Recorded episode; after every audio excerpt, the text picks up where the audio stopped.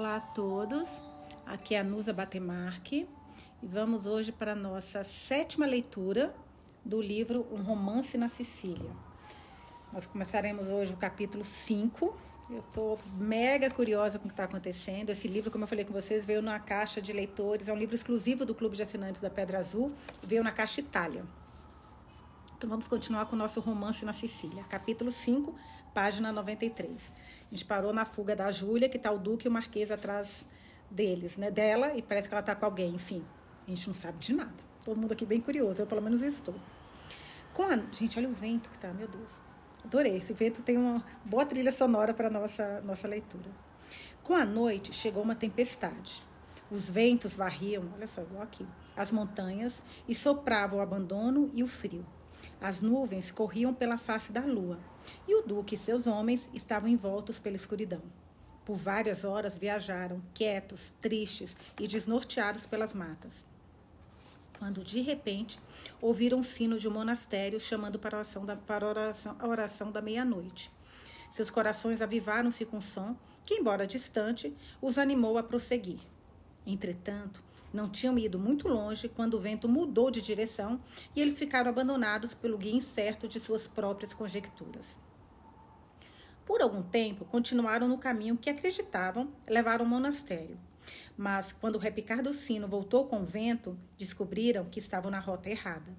Depois de muito andarem, chegaram com dificuldade, tomados pela exaustão, aos portões de uma construção grande e escura. O sino havia parado de tocar e tudo estava silencioso. Com a luz do luar que incidia sobre a construção pelas fendas das nuvens, convenceram-se convenceram de que era o monastério que procuravam, e o próprio duque bateu ruidosamente ao portão. Passaram-se alguns minutos. Ninguém apareceu. Ele voltou a bater, desta vez mais impaciente. Ouviram-se passos vindo do lado de dentro. O portão foi destrancado e uma silhueta magra e trêmula se apresentou. O duque pediu para entrar mas houve recusa e reprimenda por perturbar o convento na hora sagrada da oração. Ele então fez saber sua posição e ordenou que o frei informasse ao seu superior o seu pedido de abrigo para passar a noite. O frei, suspeitando ser enganado e com medo de ladrões, recusou-se com mais firmeza e repetiu que o convento estava envolvido na oração. O religioso quase fechou o portão quando o duque, cuja fome e fadiga levaram-no ao desespero, empurrou a porta e adentrou ao pátio. O nobre tinha a intenção de se apresentar ao prior. Aqui está falando que o prior é o superior de uma ordem religiosa, tem a nota da, da editora. E não havia ido longe quando barulho de risadas e muitas vozes, numa ruidosa demonstração de alegria, atraiu seus passos. Fez uma pausa para ouvir o selvagem alvoroço e ouviu também a música que as risadas tinham abafado. Tomado pela surpresa, ele mal podia acreditar em seus sentidos. Mais que depressa, abriu a porta e deparou-se com uma sala ampla, bem iluminada, e com um grupo de frades, vestidos com os hábitos da sua ordem, em volta de uma mesa na qual espalhavam-se abundantemente vinhos e frutas. O prior, cujo hábito o distinguia dos seus colegas, aparecia na cabeceira da mesa. Ele estava levando uma grande taça de vinho aos lábios e bramindo: Abundância, abundância, abundância. No momento em que o Duque entrou, sua presença causou um alarme geral. Parte do grupo, a que não estava ainda muito bêbada, levantou-se das suas cadeiras e encarou o Duque. O superior, derrubando a taça de sua mão, tentou assumir um olhar de austeridade, que sua afeição rosada desmentiu o Duque recebeu uma reprimenda desferida pela prepotência da bebedeira e enfeitada com injeção, interjeições de soluços. Mas o nobre fez menção do seu título e de seu desespero e solicitou abrigo por uma noite para ele e seus homens. Quando o superior entendeu a distinção do seu, do seu hóspede, suas feições relaxaram-se num sorriso de alegres boas-vindas e convidou o duque a se sentar ao seu lado e participar da festa. A mesa foi rapidamente coberta com luxuosas provisões e foram dadas ordens de que os homens do duque fossem recebidos e cuidados. Ao duque foi oferecida uma variedade dos vinhos mais finos e, por fim, altamente elevado pela hospitalidade monástica, o nobre se retirou para o apartamento destinado a ele. Na manhã seguinte, ele partiu, muito satisfeito pelos princípios da acomodação do monastério religioso. Os monges ainda lhes aconselharam que aproveitasse as coisas boas desta vida, pois era o sinal mais claro da gratidão pelo paraíso. E parecia que dentro dos muros de um monastério siciliano, o cânone, o dever e as dissipações eram igualmente reforçados. O duque agora estava perdido quanto ao qual caminho escolher, pois não tinha ideia da direção no objetivo da sua busca. Mas a vingança o revigorava e urgia-lhe que continuasse. Não estava a muitas léguas da costa quando lhe ocorreu que os fugitivos pudessem ter ido naquela direção, com desejo de escaparem para a Itália. Ele então decidiu por aquela direção e continuaram ao longo da costa. Na casa que pararam para jantar, ele soube que duas pessoas, tal qual as que descrevera, como descrevera, tinham parado lá uma hora antes da sua chegada. Nossa, sempre tão pertinho, né? Mas que também tinha partido com muita pressa. E tinham partido com muita pressa. O Duque sequer ficou para terminar sua refeição e imediatamente montou para continuar a busca. A comitiva ducal, então, tomou a estrada rumo à costa, para onde o Duque tinha certeza de que os fugitivos tinham ido. As respostas para as perguntas que ele fez às pessoas que encontrou pelo caminho apenas reforçaram seu palpite. Durante algum tempo, entretanto, as respostas foram favoráveis, mas por fim levaram também a incerteza. Viajaram por muitas horas numa direção, levados mais pelo acaso que pelo julgamento. O cair da noite mais uma vez confundiu os passos e perturbou as esperanças da comitiva.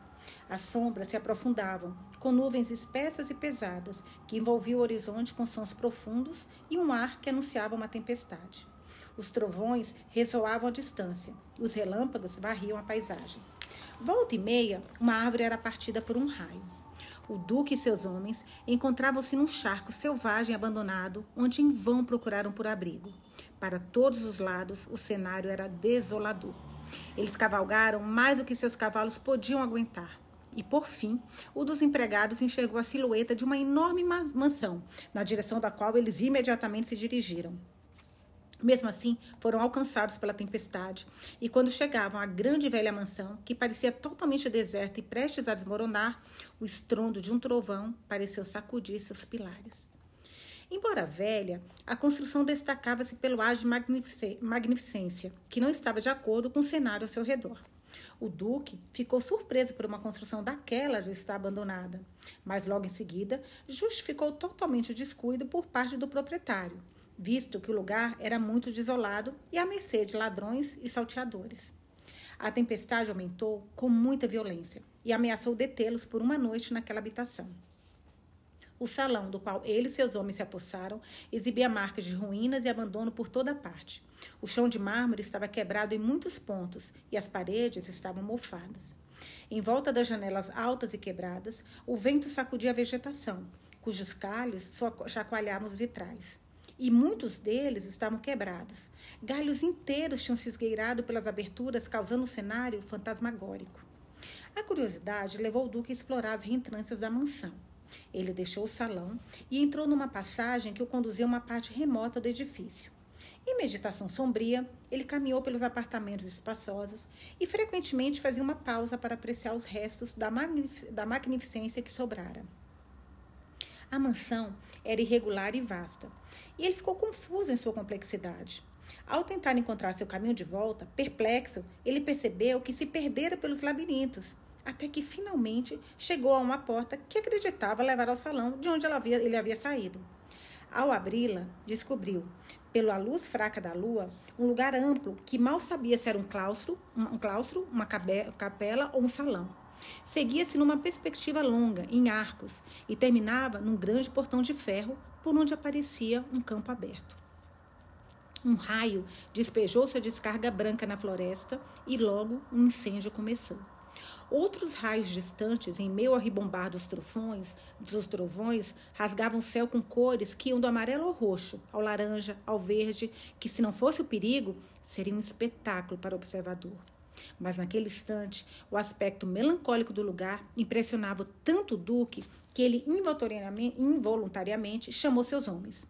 A voz dele foi respondida somente pelos ecos profundos que corriam em murmúrios pelo lugar e morriam distantes.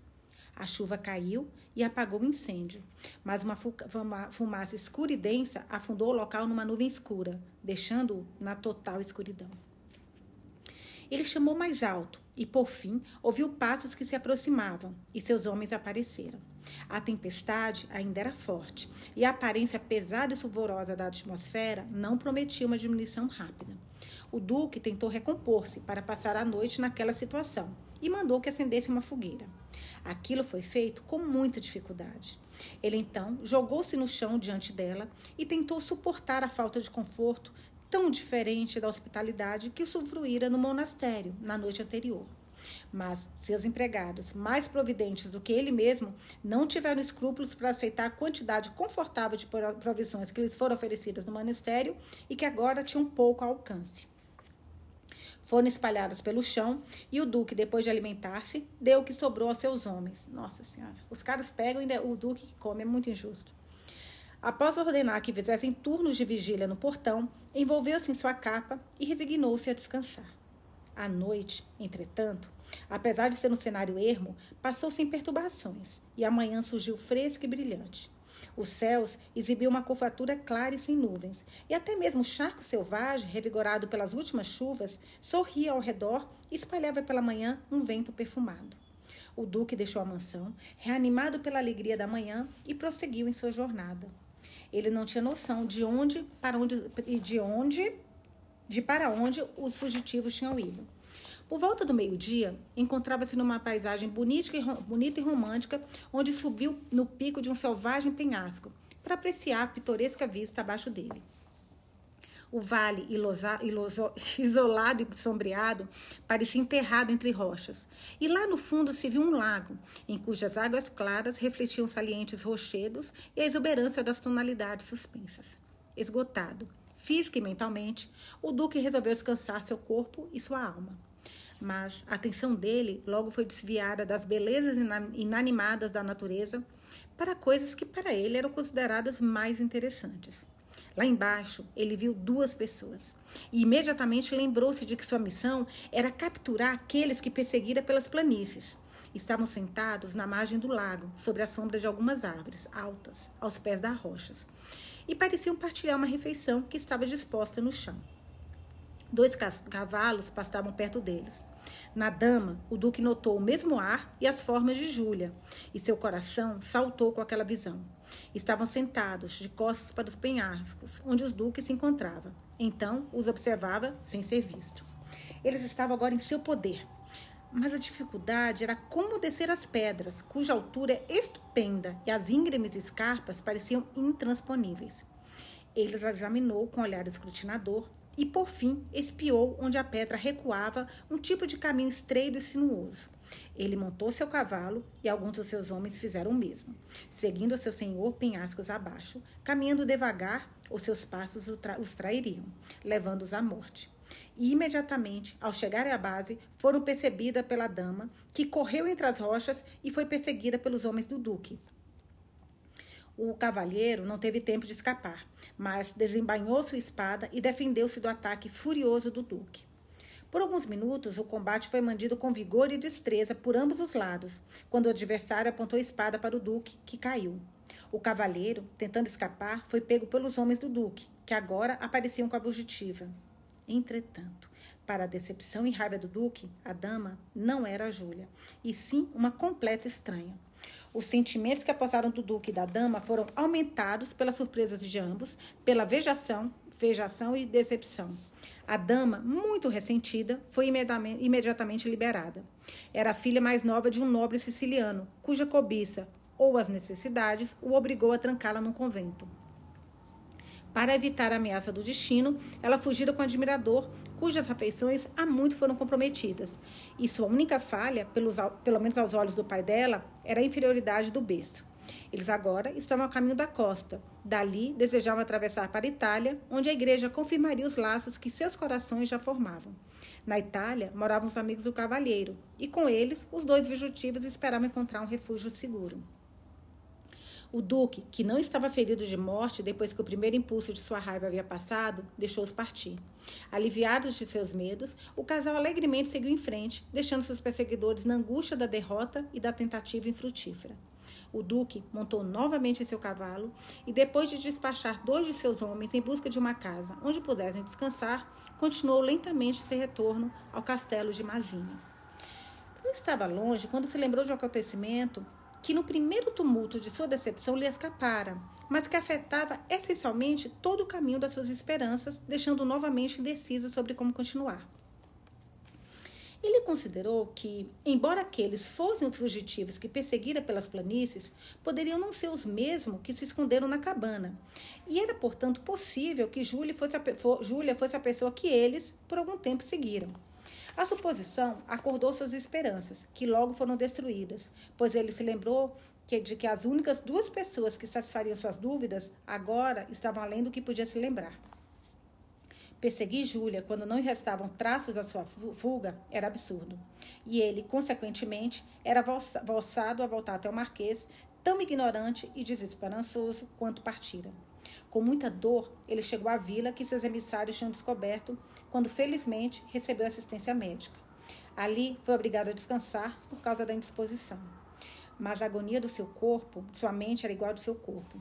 As paixões impetuosas que marcavam sua natureza de forma tão forte eram levantadas e exasperadas no grau que atingiam poderosamente sua constituição e ameaçavam-no com as consequências mais alarmantes. O efeito da sua ferida foi acentuado pela agitação da sua mente, e uma febre, que assumiu um aspecto muito sério, ajudou a colocar sua vida em perigo. Que morra esse duque ridículo. Agora a gente vai começar o capítulo 6, página 101. Vamos lá. O castelo de Mazini ainda era cenário de dissensão e tristeza. A impaciência e a surpresa do marquês aumentavam diariamente com a ausência do duque, e ele despachou criados para a floresta de Marentino para investigar a ocasião daquele acontecimento. Eles voltaram com a informação de que nem Júlia, nem o duque ou qualquer um dos seus homens estavam lá. O marquês então concluiu que sua filha havia fugido da cabana ao saber da aproximação do duque, que acreditava ele ainda estava comprometido na busca. Com relação a Ferdinand, que ainda lamentava com ansiedade em sua masmorra, o rigor da gontuda do marquês estava inabalado. Ele temia que seu filho, se fosse libertado, rapidamente descobriria o refúgio de Júlia e, por seu conselho e assistência, aprovaria a desobediência dela. Ferdinand, na calma e solidão de sua masmorra, preocupava-se com a calamidade de Júlia e seu lamento era inútil e sombrio, pois nada podia fazer. O pensamento de Hipólitos, assassinado, introduzia em sua imaginação e controlava os esforços mais fortes do que sua coragem. Júlia, sua irmã amada, desprotegida, sem seus amigos, poderia até mesmo, quando ele lamentava por ela, estar sob sofrimentos terríveis. Os planos idealizados que um dia ele fizera da futura felicidade, resultante da união de duas pessoas tão queridas, com visões felizes de uma alegria do passado, voavam por sua imaginação. E o brilho que elas refletiam serviam apenas para aumentar, em contraste à obscuridade e à tristeza das imagens do presente. Ele tinha, entretanto, um assunto urgente e surpreendente que, com frequência, tirava seus pensamentos de Júlia e Hipólitos e tornava a sensação menos dolorosa, embora pouco menos poderosa. Uma noite, enquanto ele remoía sobre o passado com melancolia, a calma do lugar fora repentinamente interrompida por um barulho baixo e lúgubre. O som, o som voltava em intervalos, com suspiros vazios, e parecia ver alguém em profundo sofrimento. O medo ocupara sua mente com força, pois ele não tivera certeza se vinha do lado de dentro ou de fora do castelo. Ele olhara em volta de sua masmorra, mas não pôde distinguir objeto nenhum através da escuridão impenetrável. Ao ouvir com profundo espanto, percebera que o som era repetido com gemidos ainda mais altos. O terror ocupara sua mente e perturbara sua razão. Ele se levantara e, determinado a descobrir se havia alguém ao seu lado na masmorra, tateara pelas paredes com os braços estendidos. Todavia, embora o lugar parecesse vazio, um barulho vindo de um ponto em particular, de repente, ficou mais distinto aos seus ouvidos. Ele chamou em voz alta e perguntou quem estaria lá, mas não obteve resposta. Logo em seguida, tudo ficou em silêncio e, depois de prestar atenção por alguns momentos, sem ouvir os sons outra vez, ele se deitou para dormir. No dia seguinte, ele mencionou que ouvira o homem que lhe trouxera comida e perguntou sobre o barulho. O empregado pareceu muito assustado, mas não pôde dar informações que pelo menos pudessem ajudar a desvendar o ocorrido, até que mencionou a vizinhança da masmorra da ala sul do castelo. Olha, gente, eu tô achando que ele vai sair através de alguém daí, não é possível. Que deve ser. Ai, tomara que seja a mãe dele.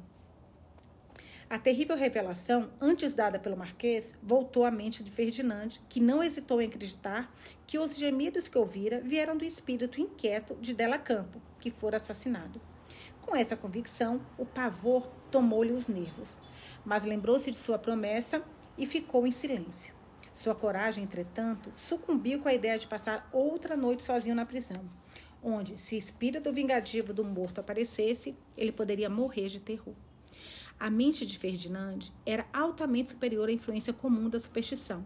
Mas no momento presente, a correlação entre os acontecimentos era tão forte que forçava até a incredulidade a ceder. Ele mesmo ouvira sons estranhos e horríveis nos prédios abandonados do sul. Recebera do seu pai o terrível segredo relacionado a eles, segredo no qual seu horror e mesmo sua vida estavam ligados. Seu pai também confessara que ele mesmo havia visto aparições lá, e que nunca se lembrava delas sem sentir medo, o que lhe motivaram a deixar aquela parte do castelo. Todas essas relações apresentavam a Ferdinand uma cadeia de evidências fortes demais para ser resistida, e ele não podia duvidar de que o espírito do morto tinha, de uma vez por todas, a permissão de revisitar o mundo e pedir vingança aos descendentes do seu assassino. Tal convicção trouxe-lhe um grau de terror como nenhum medo de poderes mortais poderia incitar. E ele decidiu, se possível, convencer Peter a passar as horas da madrugada com ele na masmorra. Contava com a rigidez da fidelidade de Peter para ceder às persuasões de Ferdinand, mesmo que nenhuma propina pudesse tentá-lo incorrer o ressentimento do Marquês para permitir uma fuga. Permitir uma fuga. Ferdinand passou o dia em expectativa, e o retorno da noite trouxe Peter à masmorra. Sua bondade o expôs a um perigo que não poderia antever, pois quando se sentou sozinho na masmorra com seu prisioneiro, Ferdinand poderia tê-lo dominado facilmente e o deixado ali para pagar a fúria do marquês com sua vida. Mas Peter foi poupado pela humanidade de Ferdinando, que imediatamente percebeu sua vantagem, mas desistiu de envolver o inocente na destruição e recusou a sugestão da sua mente. Ele é muito bonzinho, esse menino. Peter, cuja amizade era mais forte do que sua coragem, tremia de medo, conforme as horas se aproximavam do momento em que os gemidos foram ouvidos na noite anterior. Ele relatou a Ferdinand uma série de acontecimentos sobrenaturais que existiam somente na imaginação dos seus colegas empregados, mas que ainda eram admitidos como fatos. Entre tantas coisas, ele não deixou de mencionar a luz e a imagem que vira sair da Torre Sul na noite da tentativa de fuga de Júlia, um fato que ele enfeitava com inúmeros agravantes de medo e fantasia. Peter concluiu com a descrição de consternação geral que aquilo causara e o consequente comportamento do marquês, que rira do temor dos seus homens. Contou para Ferdinand da condescendência do marquês para acalmá-los e sobre a vistoria formal dos aposentos da, sala, da ala sul, onde o temor se originara. Relatou a aventura da porta, que se recusava a ceder, os barulhos que vinham do lado de dentro e a descoberta de teto caído. Mas declarou que nem ele, nem nenhum dos seus companheiros empregados acreditaram que o barulho ou a obstrução anterior vieram de lá. Por que, meu senhor? continuou ele. A porta parecia ser trancada por apenas um lado. E quanto ao barulho, ai, senhor, nunca vou me esquecer daquele barulho. Era mil vezes mais alto do que qualquer pedra pode fazer. Ferdinand ouvia a narrativa em silêncio e surpreso.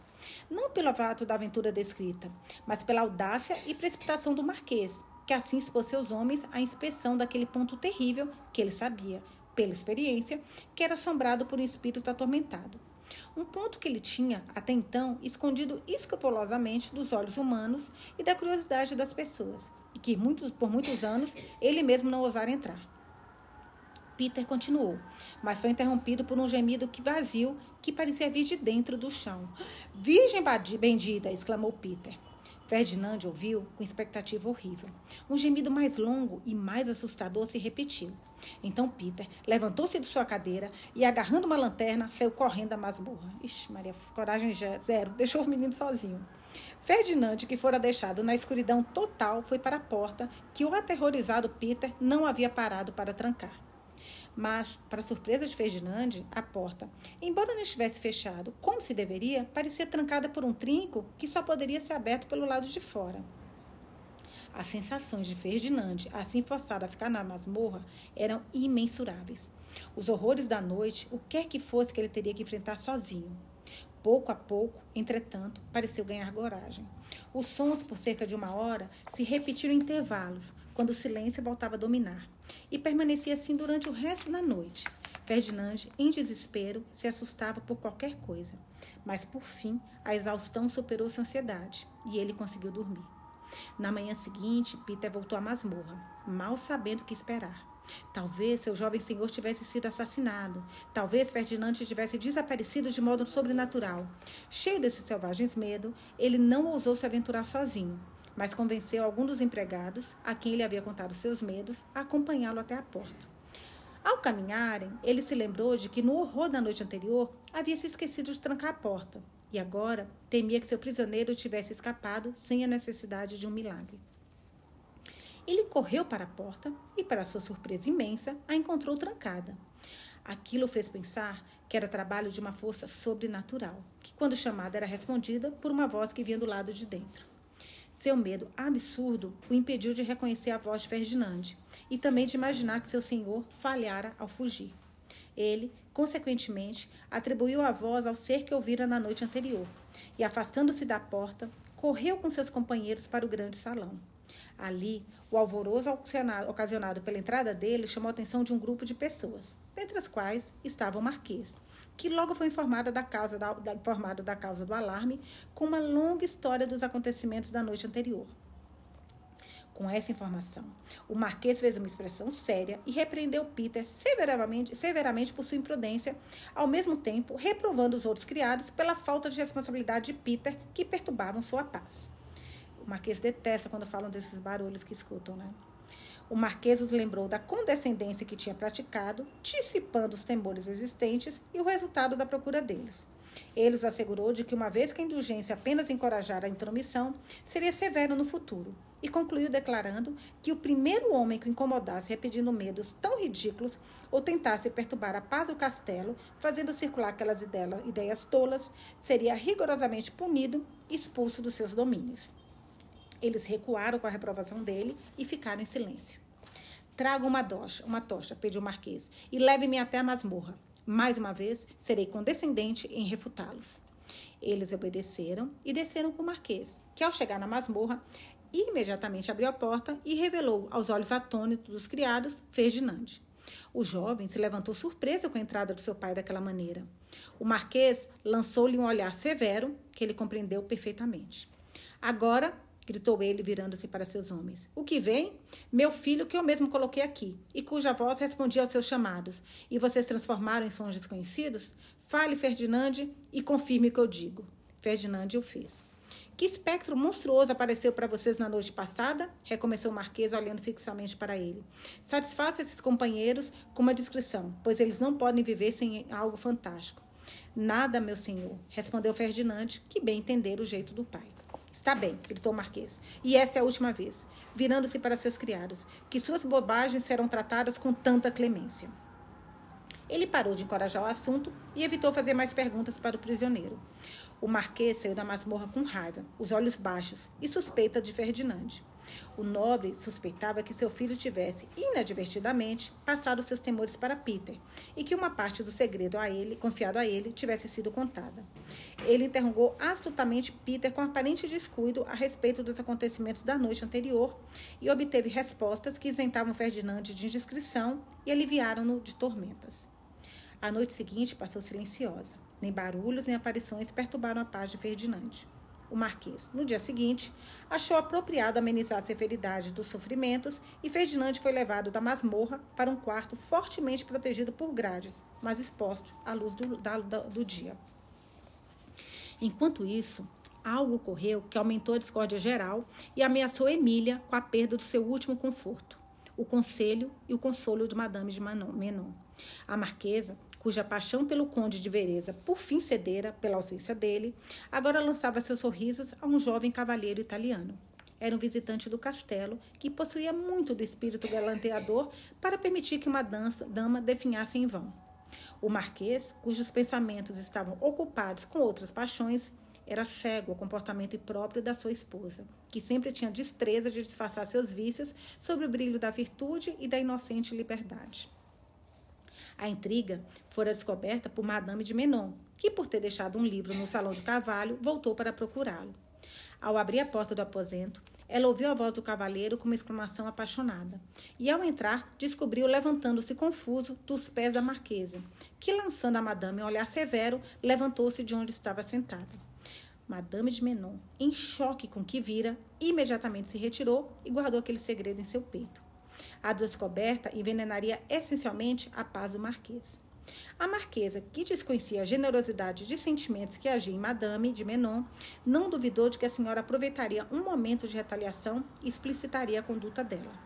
A consciência de culpa a torturava com medo incessante da descoberta, e desde aquele momento Toda sua atenção era usada para remover do castelo a pessoa com quem seu caráter estava comprometido. Entretanto, não seria difícil ter, não seria difícil ter sucesso, pois a delicadeza dos sentimentos de Madame de Menon a fez logo perceber e se afastar para um tratamento que cabia à dignidade natural da sua personalidade. Ela então resolveu ir embora do castelo, mas desprezou levar vantagem até mesmo de inimigo, pois decidiu ficar em silêncio sobre aquele assunto que instantaneamente transferira, transferiria o título, o triunfo de sua adversária para ela própria. Quando o Marquês, ao ouvir sobre a decisão da partida de Madame de Menon, sinceramente perguntou o motivo da sua conduta, ela evitou informá-lo da realidade e deixou-o incerto e desapontado. Para Emília, aquela decisão ocasionou um incômodo que quase conteve a decisão da governanta. Vê-la partir gerou um sentimento de tristeza profunda em Emília. Suas lágrimas e súplicas transmitiam a energia sincera do seu sofrimento. Com a partida de Madame, ela perdia sua única amiga e compreendia muito bem o valor daquela amizade. Madame de Menon tinha uma ligação forte com a memória de sua mãe e foi induzida a assumir a educação dela e de Júlia, que perpetuou um tipo de afeição muito forte. Emília e Júlia aprenderam, por algum tempo, Madame de Menon no castelo. Mas agora, pela influência de considerações poderosas demais para serem resistidas, ela teria que partir. Como seu salário era pequeno, seu plano era voltar para sua terra natal, que se situava numa parte distante da ilha, e lá instalar-se num convento. Emília via a hora da partida da governanta se aproximar e seu sofrimento só aumentava. Quando ela de fato partiu, sua dor era aterradora e trazia honra a Madame de Menon. Emília vagava pelos cômodos abandonados, onde estava acostumada a conversar com Júlia, a receber consolo e compaixão de sua querida instrutora, com um tipo de angústia que só aqueles que passaram por uma situação parecida podem conhecer. Por outro lado, Madame de Menon também começou sua viagem com o coração pesado. Separada daquelas que eram suas maiores afeições e das cenas e ocupações que por tanto tempo eram seu hábito, ela parecia desinteressada e desmotivada para o esforço de viver.